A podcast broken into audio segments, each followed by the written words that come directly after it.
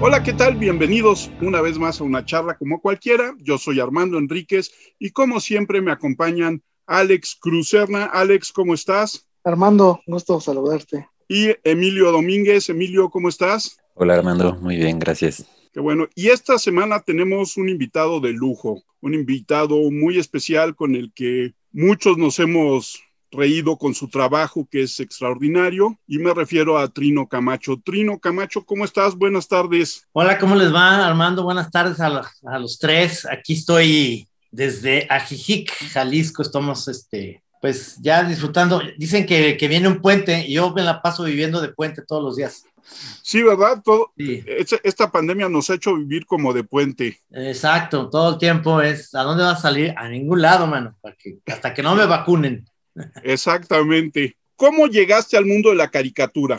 Yo creo que esta es una onda desde chavito, fue una inquietud y yo ya en la escuela ya era famoso, digamos, porque dibujaba a los maestros o hacía revistitas para darme a conocer o en el periódico mural o demás. Y entonces hubo un momento en mi vida, a los, así te lo digo, a los 13 años, que mandé un dibujo a una revista que traía Carlos Reynoso desde Chile que se llamaba Pirulete y su pandilla. Y ahí publicaban a los que mandaran su dibujo, ¿no? Entonces yo vivía en vacaciones, eh, me iba a visitar a mi abuela a Totonilco, el Alto Jalisco, porque de ahí es mi mamá y mi abuela y mis tíos. Acuérdense que antes las vacaciones de la escuela empezaban por ahí de mayo, después de que ya pasaba el día del maestro para darle su regalo a los maestros, nos hacían los exámenes, se acababa eso y tres meses y cachito pues eh, en la mera, mera vacación hasta septiembre. Entonces nos mandaban allá a mi hermano y a mí, y de allá mandé el dibujo. Yo creo que dijeron los de Pirulete, ah, mira, vamos a sacar este rancherito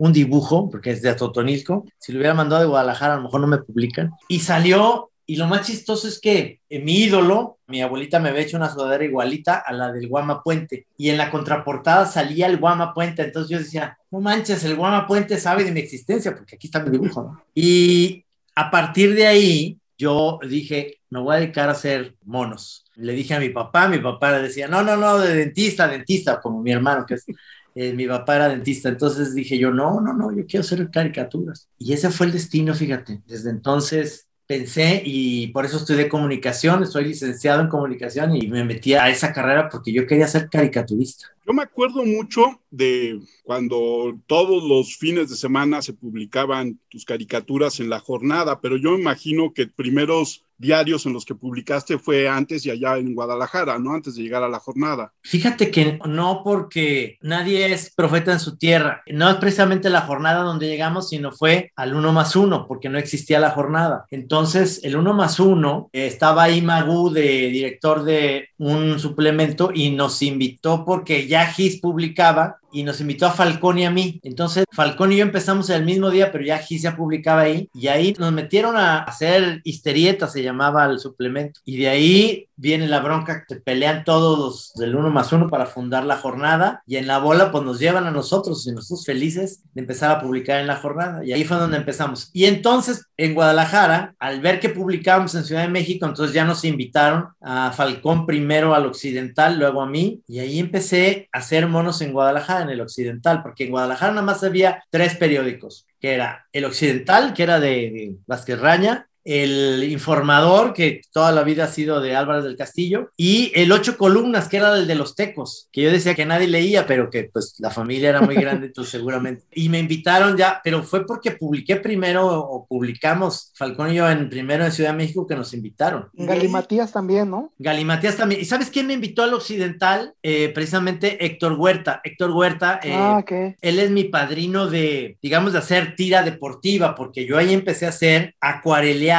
hacía en acuarelas los cartones y allí empecé a hacer a Pipo y Don Calvino, que en Guadalajara Pipo y Don Calvino era porque Pipo le iba al Atlas y Don Calvino le iba a las Chivas. Y entonces yo llevaba hasta el periódico, llevaba mis acuarelas y antes pues era, ¿se acuerdan que era una mecánica? Entonces dejaba ahí mis cartones y, y recuperé algunos, pero muchísimos pues se los volaron, ¿no? Tienes a Pipo y Don Calvino, tienes al Rey eh, Chiquito, Al Rey Chiquito, ajá. tienes a Don Taquero, tienes esto, las Uno crónicas marcianas, que son de mis Ajá. favoritas, las fábulas de policías y ladrones, Y el gran éxito es el Santos, ¿no?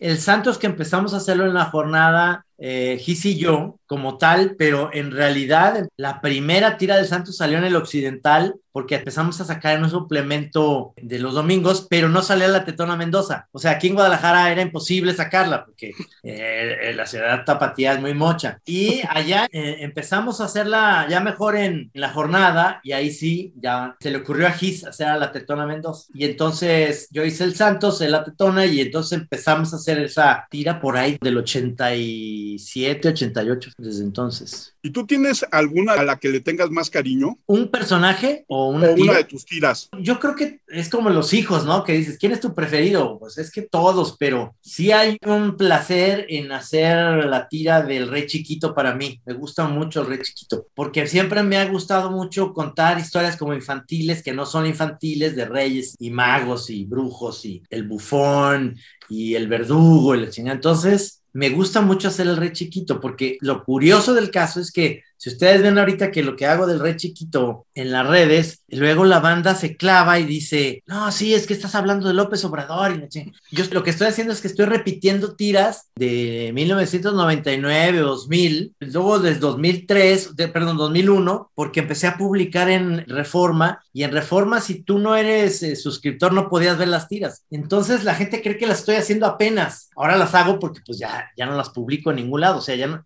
ya nomás estoy en el esto. Entonces, ahí me queda muy claro que la política se recicla. O sea, yo hacía cosas contra Fox y ahora la gente cree que es contra López Obrador y ya sabes. Pero pareciera que todo es una calca, porque la política es todo siempre es igual. Siempre es igual y es el eterno retorno, ¿no? Sí, exactamente. Eh, ¿Cómo vas dándole voz a tus personajes?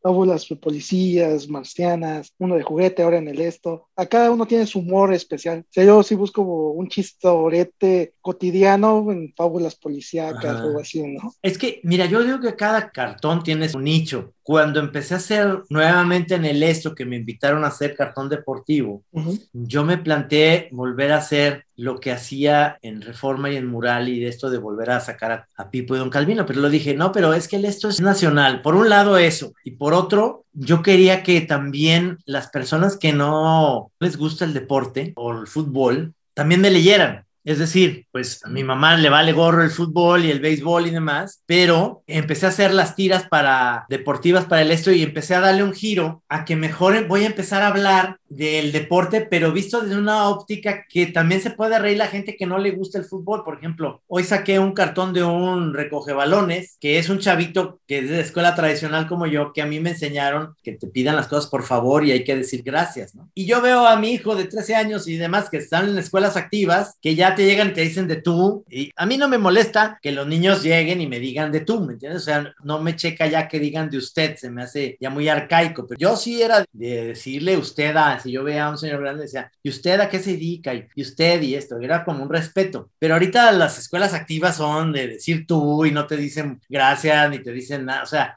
bien mal educados. Esa es mi, mi visión muy, a lo mejor arcaica, pero eso es lo que hice en la tira. Entonces, muchos de los que replican mis cartones no son la gente que le gustan los deportes, simplemente es que le gusta el humor. Y eso es lo que me gusta hacer en el esto, hablar del arbitraje, hablar del bar, hablar del el aficionado, del locutor, hablar del abanderado. Hay tantas cosas y luego ah, soy muy beisbolero también. Entonces ya viene la época a través del béisbol. Entonces me gusta sacar cartones sobre el béisbol para no clavarme nada más eso. También me gusta ver el básquetbol, pero luego se me hace muy difícil hacer humor de todos los deportes. Pero al menos en el base y en el foot puedo hacer cosas que le signifique a alguien que no le interesen las reglas o que no le interese el resultado, que si volvió a perder el Atlas, que siempre pasa, o que si los Pumas, el Cruz Azul, etcétera. Ya hay compañeros míos que hacen, compañeros caricaturistas que hacen el cartón donde te informan la desgracia de cada equipo. Y a mí ya me dejó de interesar eso. Es decir, sí puede haber temas en los que puedo hablar si eliminaron al Barça, si lo que sea, pero ya es muy pocas veces porque lo que me interesa hacer es humor ya de deportes, de cartones, y hay fútbol femenil, y entonces hay que hablar de eso también. Entonces, yo lo veo así, y te digo, el rey chiquito tiene que ver con la política, pero no es. Las fábulas de policías y ladrones es como de hablar de la sociedad y, y los asaltos y la inseguridad. Las crónicas marcianas es hablar del efecto extraterrestre, que yo no creo en eso, pero me encanta toda esta onda de los ovnis y Jaime Maussan y todo eso, que me cae muy bien, se me hace chido. Entonces hay muchas opciones en el humor y esta que mencionas, Mundo de Juguete, pues es una versión también diferente de una tira que está más pachecona y la hago en acuarela. Volví a hacer lo que hacía en el occidental en los ochentas, hacer acuarelas. ¿Y tienes algún caricaturista que te haya influido en tu trabajo o que te guste? Claro, toda la vida y tuve la oportunidad y la fortuna de hacerme amigo de ellos, pero pues yo empecé a ver los cartones de Kino y yo decía, yo quiero algún día conocer a Kino porque porque pues, era una admiración por Mafalda, que lo que más me gustaba de Kino no era Mafalda, fíjense, eran los cartones que hacía, pero el otro que es también mi cuate y que sigue vivo, afortunadamente,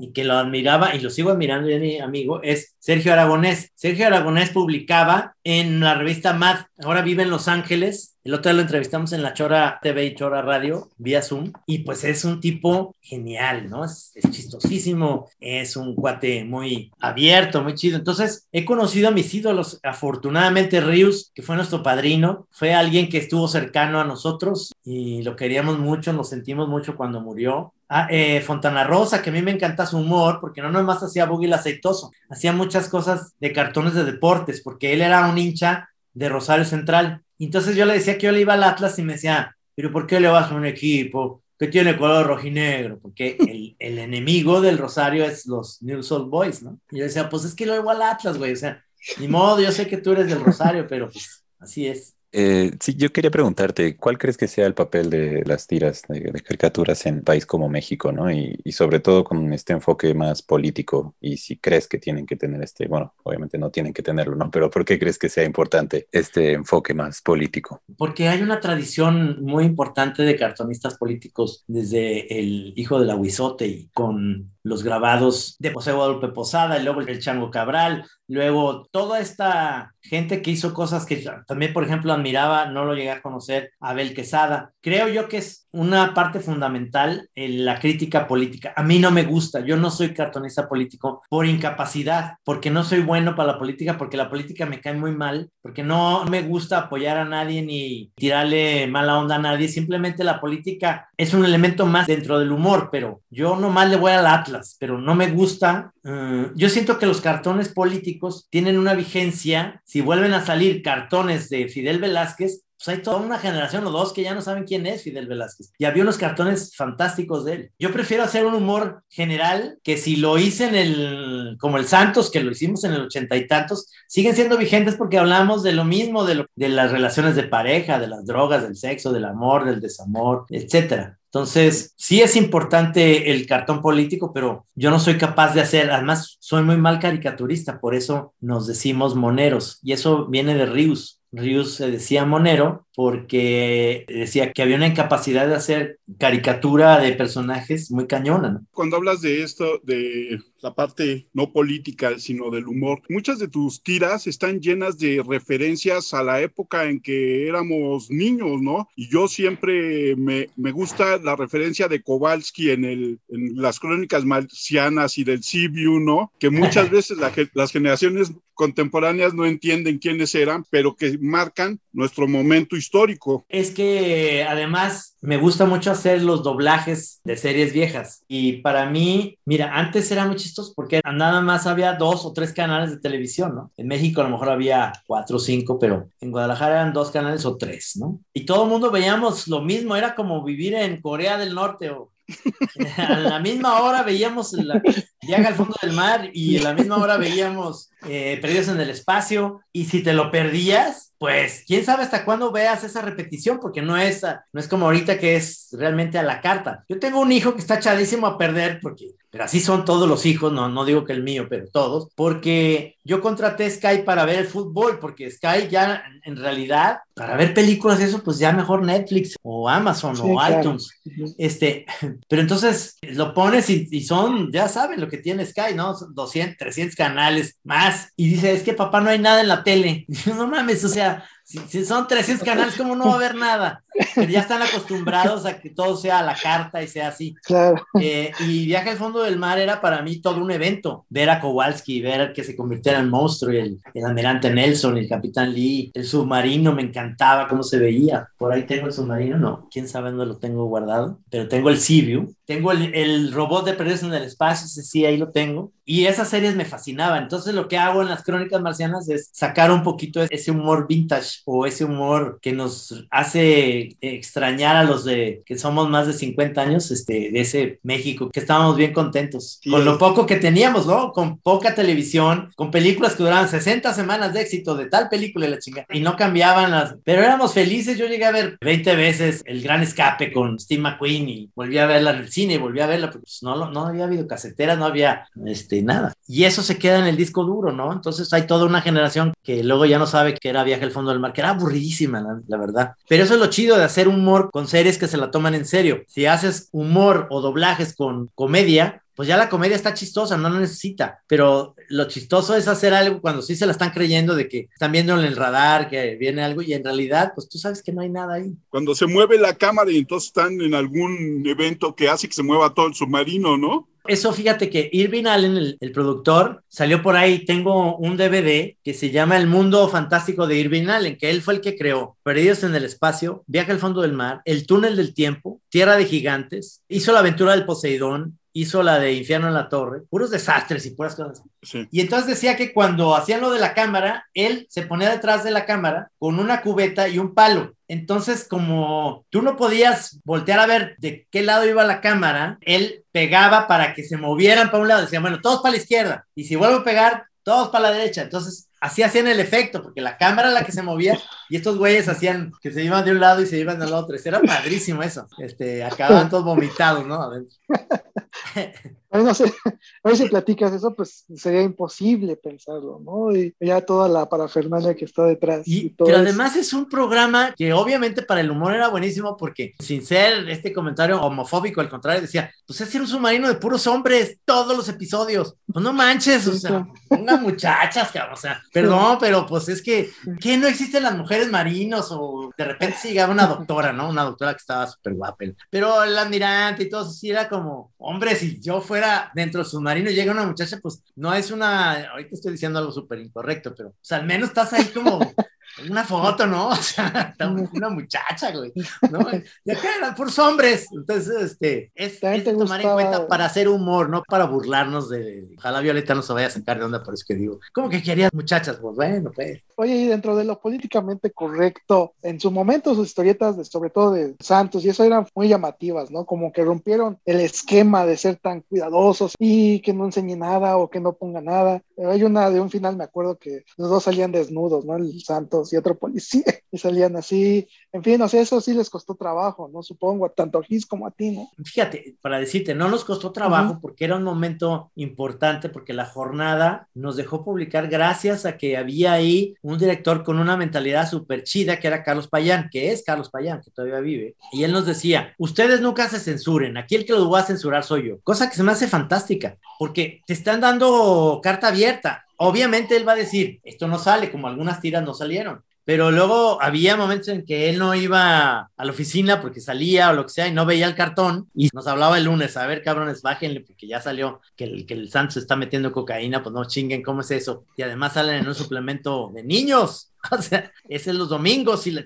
Pero gracias a eso, es el gran problema que yo veo en las redes sociales ahorita. Si tú en las redes sociales, todos los que estamos aquí podemos perder el empleo, si un día en las redes sociales, en Twitter, yo me pongo con unos tequilas de más y alguien me tira mala onda y entonces yo le empiezo a decir, ay, cállate pinche güey o lo que sea y saco mi lado machín y demás, de repente pierdes seguidores y de repente pierdes empleos y porque se te va la onda. Eso que decía Carlos Payán, era importante tener un editor. Es decir, ustedes nunca se censuran, aquí el que lo va a censurar soy yo. Sería buenísimo en Twitter, o sea, puedo yo estar enojado y pedo y mandar el mensaje, pero que no se publique inmediatamente, que se vaya directo con un editor y que, a ver, no, cabrón, espérate, estás diciendo aquí, güey, Van a decir que tú eres como Víctor Trujillo, cabrón. A ver, bájale de huevos. Van a decir que tú eres este Chairo. van a decir que tú eres Fifi, que tú eres como Loret, tú eres, etcétera. Este, apoyas a Carlos Albert, no, que apoyas a Héctor Huerta, que Héctor Huerta dijo una chingadera y lo estás apoyando. Esas cosas con un editor en un periódico era fabuloso porque él te decía, güey, le vamos a cambiar, ¿eh? O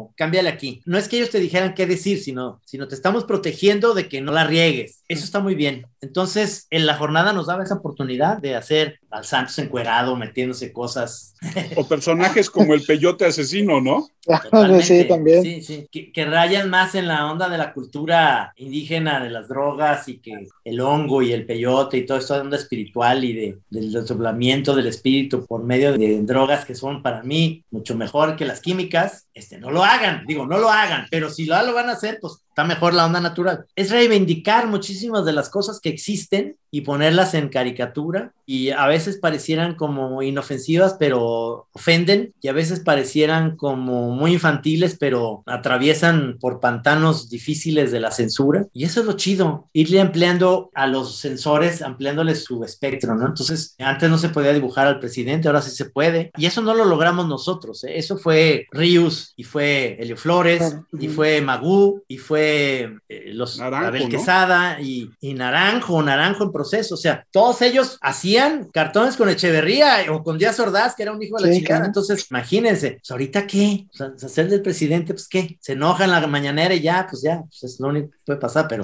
no te pasa nada. En ese sentido, ¿no crees que esos espacios que se fueron ganando hoy con las pieles tan delicadas de las redes sociales y del Internet se están perdiendo? Sí, sobre todo, ¿sabes lo que está pasando? Que se está perdiendo lo espontáneo. Es decir, si te lo piensas dos veces, yo, por ejemplo, tengo un cartón y digo, ay, cabrón, pero aquí estoy diciendo algo que es políticamente incorrecto porque por ejemplo, en las crónicas marcianas, el otro día, que sí lo saqué, pero que venían extraterrestres a vender queso y eran menonitas. Entonces, obviamente lo pensé y dije, es que estoy haciendo un chiste sobre, pues es un grupo muy vulnerable porque pues eh, tiene su propia vida, su propio rollo y demás. Me estoy burlando de ellos. Y puede llegar alguien de derechos humanos diciendo, estás burlándote de eso, como te puedes decir, hacer burla y apología del feminismo y, y burla de la cuestión arcoíris del orgullo gay. O sea, puedes pisar muchos callos. Antes no lo lo hacías. Y ahora sí, con eso que está pasando, pues sí te la piensas muy cañón. Critican mucho a Broso precisamente por lo mismo de que usaba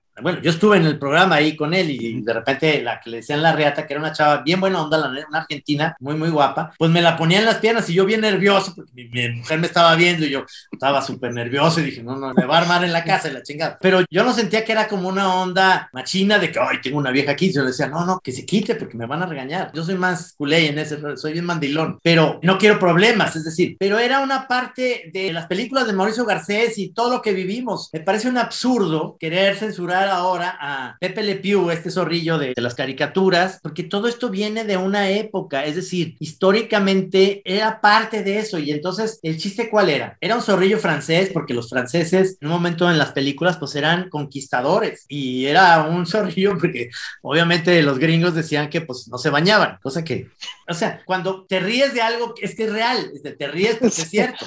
Entonces, obviamente, sí, ese tipo de actitudes han pasado la vida real con gente como las que conocemos, como Harvey Weinstein o todos los que sabemos que han sido parte del Me Too y que tienen todo el derecho las mujeres en decir qué les pasa a los hombres, que aprovechamos todas esas cosas para pues abusar. Y hay un cuate que quiere ser gobernador que sabemos que es un violador. Entonces, eh, sí están los ánimos muy caldeados, pero yo digo que dejen en paz las cosas viejitas porque ellos no lo hicieron con la intención. El humor tiene muchas eh, aristas en las cuales a veces hay que traspasar eso y, ser un poquito hijos de la chingada. O sea, a veces el humor funciona por eso, pero no se trata que siempre tu humor se base como si fuera las gatitas de porcel, ¿no? O sea, este, que era todo el tiempo había chavas y todo el, el humor se basaba en eso. Hay que ir a todas por todo si el chiste es bueno. Si es malo y si es agresivo y si es ofensivo, pues el chiste es malo, sea lo que sea, es malo, pero a veces hay chistes que pueden ser racistas o clasistas que justifica si te da risa, perdón, pero no es que lo vayas a hacer siempre. Quiero ser muy puntual en esto. No estoy diciendo que eso se valga, pero lo que estoy diciendo es que ya estamos todos como muy a la expectativa de no quererla cagar con quién se va a enojar con... ¡Wow, cabrón! O sea, pues es que... Lo políticamente correcto se volvió peor que ser miembro de las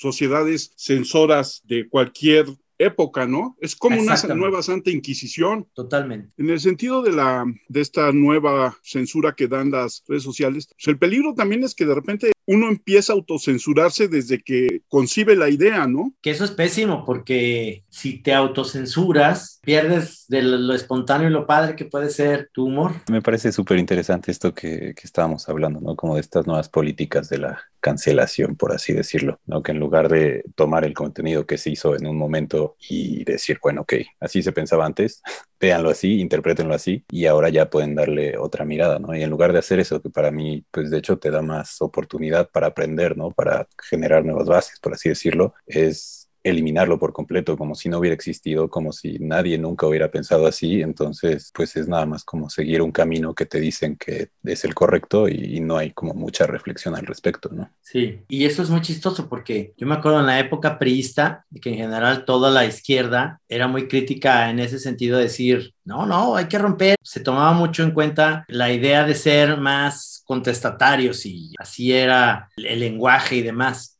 Y en la izquierda hay muchísimo machismo y muchísimos problemas también en ese sentido de, de traspasar todo este rollo. Pero de repente con todo esto se volvieron de repente más papistas que el Papa. Entonces se quejan mucho, yo lo veo, a mí conmigo no, porque pues, yo no hago cartón político, pues se quejan mucho de que, de que hay caricaturistas que eh, tratan muy mal al presidente y él mismo se queja, ¿no? Que hay medios y que hay no sé qué, que son comprados y que son fifisi. No, espérame, la crítica siempre va a haber o sea, cuando tú estuviste del otro lado, pues era crítica. Ahora estás de este lado, pues hay crítica. Nada más que esto se volvió como un estadio de fútbol. O sea, o le vas al Atlas o le vas a las Chivas, cabrón. Y no hay medias tintas, no, espérame, si le voy al Necaxa. No, no, no, Necaxa no. No seas culé. Te tienes que ir a las Chivas o al Atlas, cabrón. No, espérame. a los tecos, ¿no? A los tecos.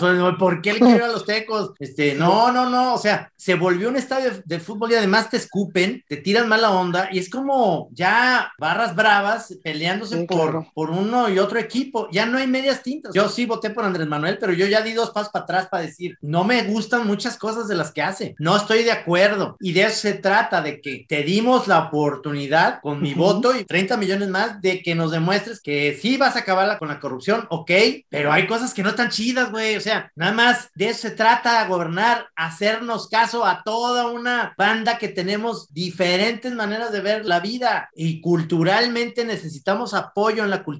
No, de repente es no, no hay apoyo a la cultura, de repente no hay apoyo a nada y el que te quejes, ya inmediatamente ya eres de las chivas, no, espérame, es decir, por, poner el ejemplo del fútbol, porque sí le voy al Atlas yo, pero en ese sentido es, es como ir a un estadio y tienes que ir a huevo a uno de los equipos este, que, están jugando, que es Toluca y Veracruz. Pues me vale madre, no le voy a ni uno. ¿Por qué le voy a ir al Toluca? Al Veracruz no me significan. Eh, todavía León por Salomón y Davino y la época de, la Pantera Rosa, pero, pero ¿por qué le voy a ir a, a nadie? Esa es, esa es una de las cosas que pienso que Hola Violeta, ya te vi que estás ahí, escondida. Hola Trino. Sí, ya había abierto el micrófono. Es que no sé qué le pasó a mi teléfono, que acá estoy como a la una de la mañana acá en Madrid. Entonces el ah. celular lo tenía raro. Ok, ok. Salud. Saludos, salud. Una cañita ya. Con el toque de queda ya no puedo ya tenemos que estar en casa desde temprano, pero sí tenía algo que he visto porque yo soy de Guadalajara también y me gustaría saber cómo fue tú que empezaste con lo de a dibujar sobre fútbol? Eh, eh, empecé con Héctor Huerta en el Occidental en los ochentas porque él me invitó a hacer una tira de deportes y ahí empecé a hacer eso, en acuarelas, fíjate, hacía las tiras acuareleadas. Y porque me gusta el fútbol, porque realmente el deporte que sí mm, seguiría practicando, si no es que mi rodilla ya no da más, es este, jugar fútbol, me encanta jugar fútbol. O sea, yo no soy de los de, hacer deporte yo solo porque me aburro mucho salir a, a, correr, caminar sí me gusta, pero salir a correr yo solo o hacer algo solo no. Me gusta mucho el equipo, jugar fútbol, enojarme, pelearme.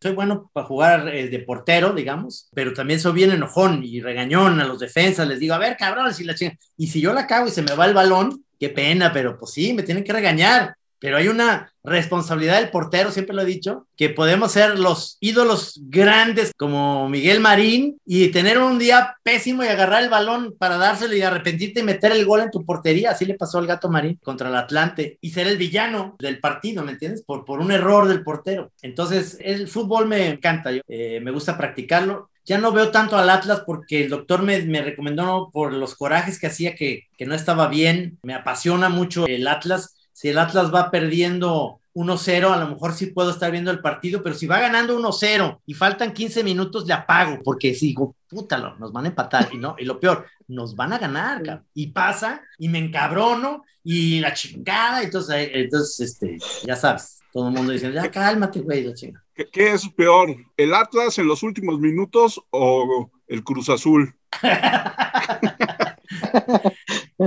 no, mira, ahí, te va, ahí te va lo que es peor. El Atlas en los últimos minutos y el Cruz Azul en los últimos partidos del torneo. Es decir, y peor si es en las finales. Es, es, peor el Cruz Azul en las finales. También el Atlas, pues contra Toluca lo teníamos. Puta, esa, esa como la sufrí en, en, Toluca, pero, pero es que somos casi... Ahora, la ventaja que tiene Cruz Azul es que tiene muchos campeonatos, no nomás fue tricampeón. O sea, no es un equipo como el Atlas que solamente ha ganado una vez en su vida. Digo, y muchas campeones de segunda división, porque nos bajó el Curtidores o nos bajó este, no me acuerdo que el otro equipo que perdimos y nos bajó a la segunda división, pero el año que entra fuimos campeones en segunda. O sea, somos campeones de segunda también, ojo, ¿eh? ¿Y de y dónde nace tu amor por el Atlas? Mi papá, mi papá nos hizo atlistas a mi hermano y a mí. A, mi hermano, que es dentista, es más atlista que yo todavía. Él sí ve los partidos. Este, mi papá nos dijo que teníamos que ir al Atlas, que no había de otra. O sea, y además nos llevaba al estadio los miércoles que jugaba el Atlas entre semana y los sábados en la noche. Era un miércoles y luego las Chivas jugaban el domingo y luego las Chivas jugaban los jueves y el Atlas el sábado. Y mi abuelo, la historia de mi abuelo, el papá de mi papá, que también se llamaba Trino, Trino a mi abuelo, mi papá Trino y yo Trino, mi, mi hijo se llama José María, ya no, ya no va a seguir eso. Pero ese abuelo es la historia típica de, le dijo a mi abuela, este, voy por cigarros y se fue a la pizca. Y mi papá, desde que tiene 13 años, se metió en un laboratorio dental de mensajero, luego estudió para ser dentista y se hizo el mejor dentista de la ciudad, porque tenía, había dos laboratorios dentales en Guadalajara, el dental Camacho, de mi papá, y el de Acosta, nada más y mi jefe es un self-made, o sea, se hizo. Y de repente mi abuelo regresa de Estados Unidos, ya mi papá de 27, 26 años, y mi abuela lo recibe. Y mi abuelo, Chiva. Entonces yo creo que por eso mi jefe dijo, Chivas a chingar a su madre, perdóname, pero, o sea, sí me tocaba ir a las Chivas si hubiera tenido un abuelo responsable, ¿me Pero, pero no, yo creo que, yo la verdad es que creo que mi jefe nos puso en, en, un momento en el que el Atlas jugaba bonito, no me arrepiento de nada, o sea, además conozco a mis amigos Chivas, los quiero mucho, mis tíos de Totonico son Chivas, los quiero mucho, pero son bien villamelones, o sea, si van mal, no van al estadio, nada. Y lo del Atlas, aunque vayamos mal, vamos al estadio,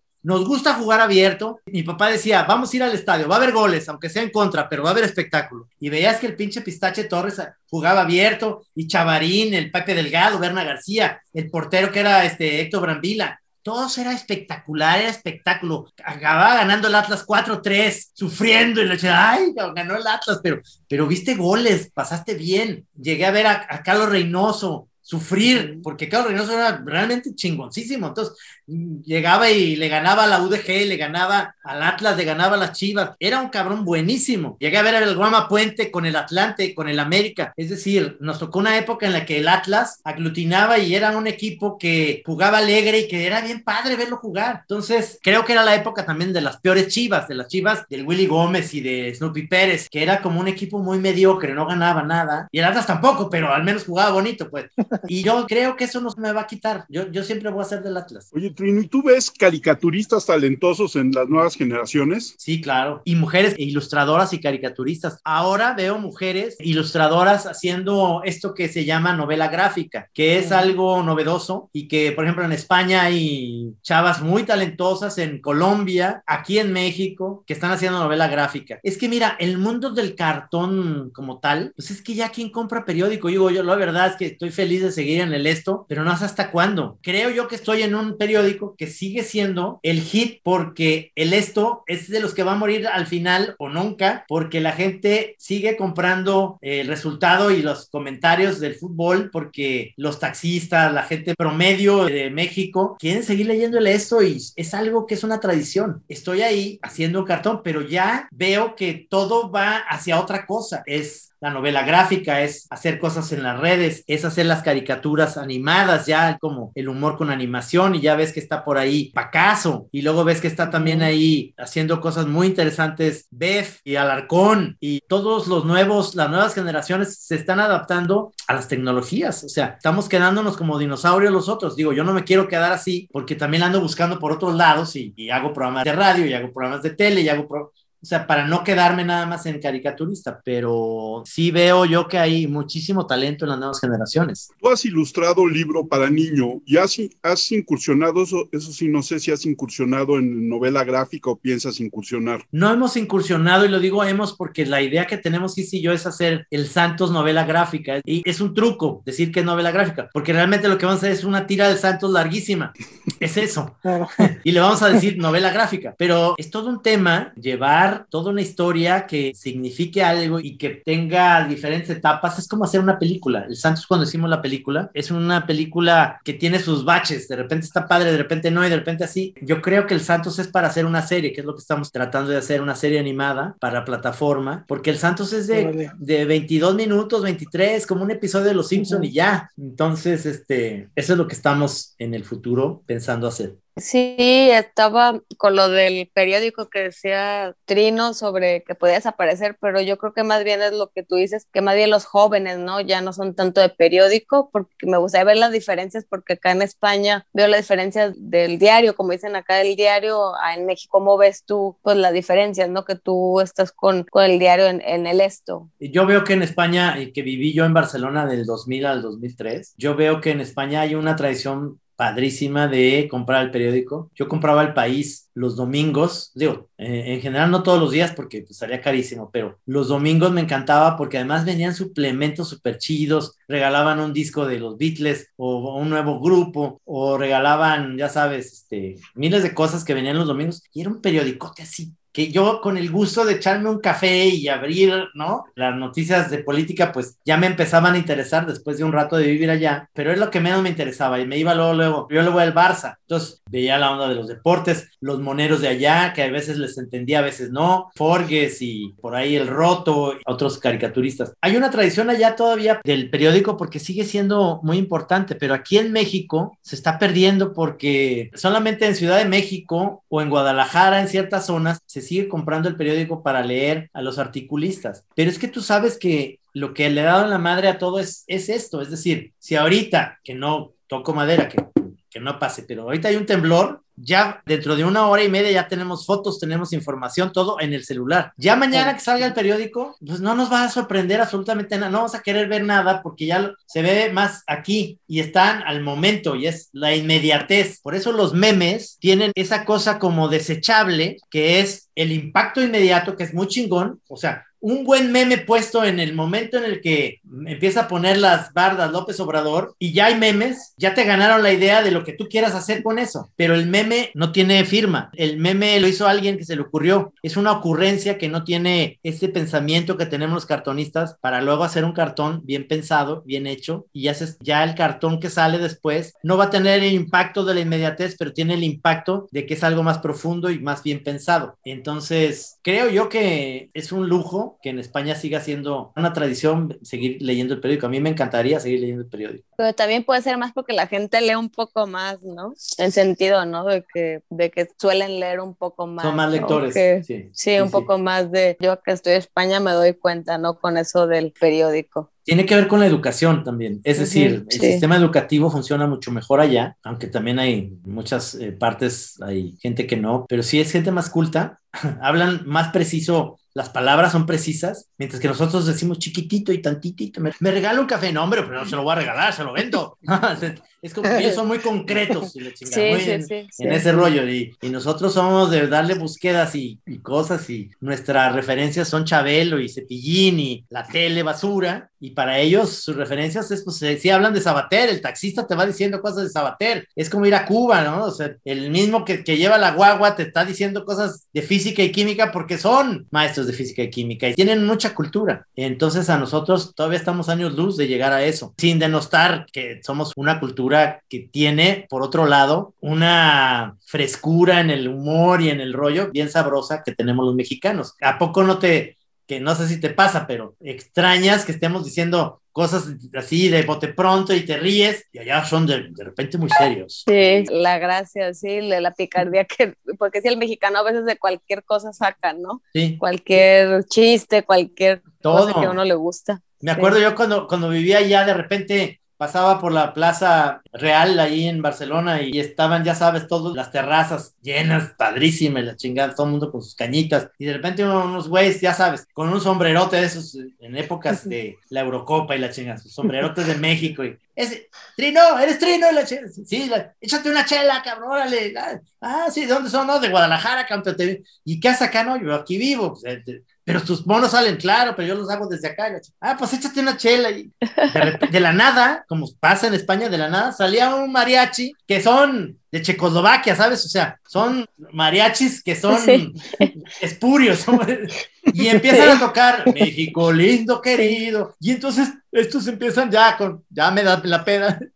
Es que extraño mucho México y la comida. las- Pues, ¿Cuándo llegaron la chingada? Ayer. No, pues no mames. o sea, yo ya llevo aquí año y medio, no mames. O sea, les da el síndrome jamaicón, ¿no? Sí. Este, síndrome, nos sí, da, sí, nos sí. da, pero, pero yo no, yo no soy de la, a mí la comida me encanta, yo me adapto siempre a donde voy y me encanta la comida española, yo no sufrí de que Sí. la torta ahogada de la chingada, sí me gusta, pero no, o sea, a mí me gusta la, Ah, comida buena acá. a mí me buena, gusta la de ir, acá. ir al, Sí, al claro. mercado de. San Miguel a, a chingarme unas aceitunas verdes, O los calamares, ¿no? unos calamares, este, en las cañitas que además la espuma, no sé cómo le hace, pero a mí ya se me fue la espuma Sí, aquí, pero sí. siempre está la espuma, el vino, es barato, o sea, es como agua de uso, te llevan y te ponen la botella ahí, Sí. hombre, sírvase usted y la chingada, ah, de, ah, de plano, Sí. ah, venga la chingada, entonces nos ponemos pedos y Sí. este, y es barato y es rico y es eso. Entonces, yo sí, digo, vino la pandemia y demás, pero mis hijos tienen la comunidad y todo. Yo soy el único ranchero porque su mamá es española. Entonces, ellos se podrían ir y yo digo, ay, me los voy a llevar, ¿no? Pero pues se vino la pandemia, uno está chavito todavía y mi otra hija está en el ITESO en la universidad. Entonces, ahorita no, pero más adelante vas a ver que por ahí me voy a ir otra vez y me gusta mucho Barcelona. También Madrid, me encanta Madrid y me voy a ir una temporada ya que. Sí. Ya que esté más viejito, más de lo que estoy.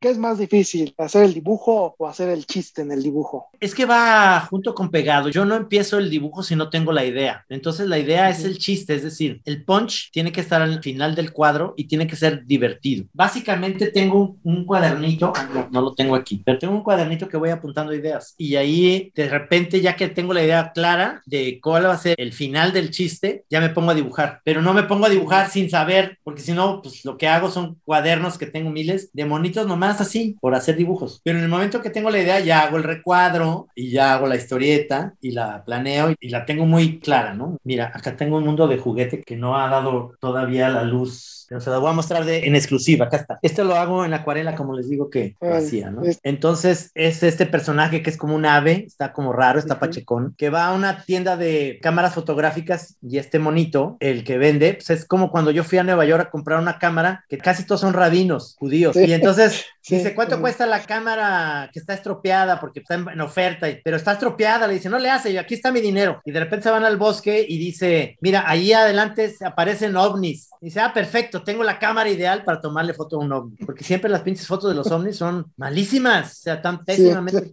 Entonces, bueno, ahí está. ¿Has trabajado alguna vez como por encargo? Y la diferencia, sobre todo como presiones y libertad de ideas. He trabajado por encargo, por ejemplo, este es el nuevo libro infantil que tengo.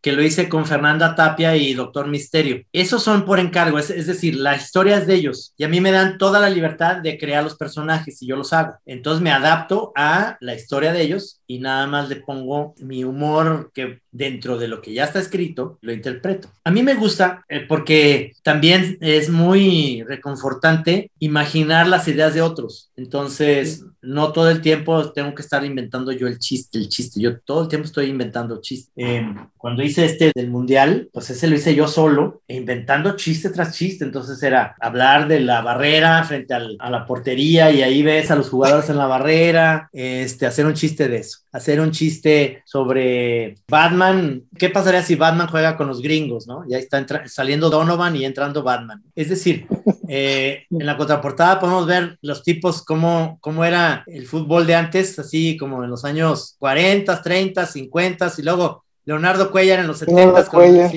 y luego ya es Beckham y luego ya el futuro, como una cosa bien pacheca. y el, el, prólogo es aquí de, del Wiri Wiri que lo hacía Horacio Cascarín, ya lo dibujé ahí. Muy bien. Entonces, este, chiste tras chiste sobre fútbol y hablaba de todo, como se me ocurrió hacer en el esto, a partir de ese libro. ¿no? Cuando armas un libro, tienes mucho más trabajo que cuando se te publican las antologías de tus tiras, ¿no? Claro, las antologías ahora lo que tienen es que las redes sociales tienen esa posibilidad de que vas y puedes verlas ahí. La cosa es que la gente quiera el objeto, o sea, ya es el objeto. Porque estas tiras nunca se publicaron en internet. Este es el libro, los editores dicen, por favor, que el material sea inédito para que tenga este doble, lo cual es un trabajo pesadísimo porque yo quiero saber un libro de lo que hago en el esto y te aseguro que hay mucha gente que no se va a poner a ver el historial del esto, a ver cuál cartón dice. Pues mejor ya compran el libro y lo tienes y además, ¿qué lugar mejor que el baño para leer? Yo siempre digo, tengan el libro en el baño, ahí lo pones y este, es más, el humor te ayuda a que estás tapado, pues te, destapa, el humor destapa todo. Yo me acuerdo en un formato enorme, creo que fue Tusquets. Sí, era un formatote porque así salía en la jornada, pero era muy difícil de vender ese formato. Este es el formato fácil de vender, es decir, este por el precio, porque además se gasta menos papel y es un formato que eh, ese librote costaba carísimo. Y estos libros, pues eh, los compras en Gandhi, la chingada sale como en 210 pesos. Pero este además trae una cosa bien padre, trae unos stickers, estos stickers de jugadores que yo inventé, Y entonces estos los puedes pegar y casi todos tienen apellidos y nombres de mis cuates el Cuyo Ochoa, que es este eh, Chucho Ochoa, la pájara Carmona, que es mi exmujer, que es Margarita, el huevo aguayo, que ese es Sergio, que me cae muy bien, Sergio Aguayo, este, está el Charro Martínez, por este, un amigo arquitecto, el Cuino García, el Rascahueles Solórzano, que es Gis, sea, entonces el libro trae unas, ahora sí, como dicen en España, unas pegatinas y se las pones así en, tus cuadernos y las ¿Cuántos libros llevas, El otro día saqué de libros míos y eh, como este hecho con autor, es decir, en conjunto, más los libros que hice para la SEP, más los libros de texto de quinto y primero de primaria, tengo alrededor de 72 o 73 libros. No todos están en circulación, obviamente, ¿no? Pero de que empecé, historias paralelas, este, La Croqueta, El Santos, que fueron 11 volúmenes, los que he hecho con Gis de La Chora Interminable, he hecho con Gis otros asuntos moneros, 72 libros. Y eso, eso quiere decir que son cuántos miles de tiras que has publicado. Híjole, es que el año que entra vamos a cumplir, Gis y yo, que ahora sí que es mi matrimonio más longevo, vamos a cumplir 40 eh, años, 40 años de publicar. Es un chingo. Porque empezamos jóvenes, empezamos a los 20 años. Y que afortunadamente los han aceptado, ¿no? O sea, ha estado ahí, no los han dejado, pues como Magu, o si mismo Ríos estuviera vivo, pues seguiría publicando, ¿no? O cosas así. Trino, no nos resta más que darte las gracias por haber aceptado la invitación. Yo encantado. Platicamos, platicamos a toda madre en esta charla. Danos tus redes sociales para que la gente no las necesita, pero por si hay alguna. No, no, por supuesto, siempre, siempre está padre que si quieren ver tiras diarias, se publican en todas, ya sea Instagram, Twitter o Facebook. Soy Trino Monero. No vayan a poner Trino Moreno porque luego se equivocan y así me andan diciendo, señor Trino Moreno, lo queremos invitar a una charla el viernes. No, así no me pusieron, no me pusieron ustedes. pero luego hay mucha gente que sí este, se confunde y dice Trino Moreno, y no, es Trino Monero en todas, en todas las redes. Antes tenías una página, ¿no? Sí, de trino.com.mx, pero ya nadie la visitaba, estaba ahí más abandonada que Six Flags. Ok. Entonces, entonces en las redes, en Twitter, básicamente Twitter, Instagram y Facebook. Alex, tus redes. Sí, mi Twitter es arroba 512 y en bajo Alex. Violeta. Bueno, mi Twitter es Boleigo y mi Instagram es Boleigo en Madrid. Emilio. Eh, mi Instagram es EmilioDB92. Yo soy Armando Enríquez, me encuentran en Twitter como arroba cernícalo y esta fue una charla más de una charla como cualquiera. Trino, muchísimas gracias. Gracias a ustedes, gracias por invitarme y que tengan muy un buen fin de semana largo, que va a estar rico. Mm, sí, muchas gracias. Gracias. Bueno, ándale, pues. Gracias. Gracias por la invitación. Gracias. No, Chao. gracias a ti. Bye. Gracias. Bye.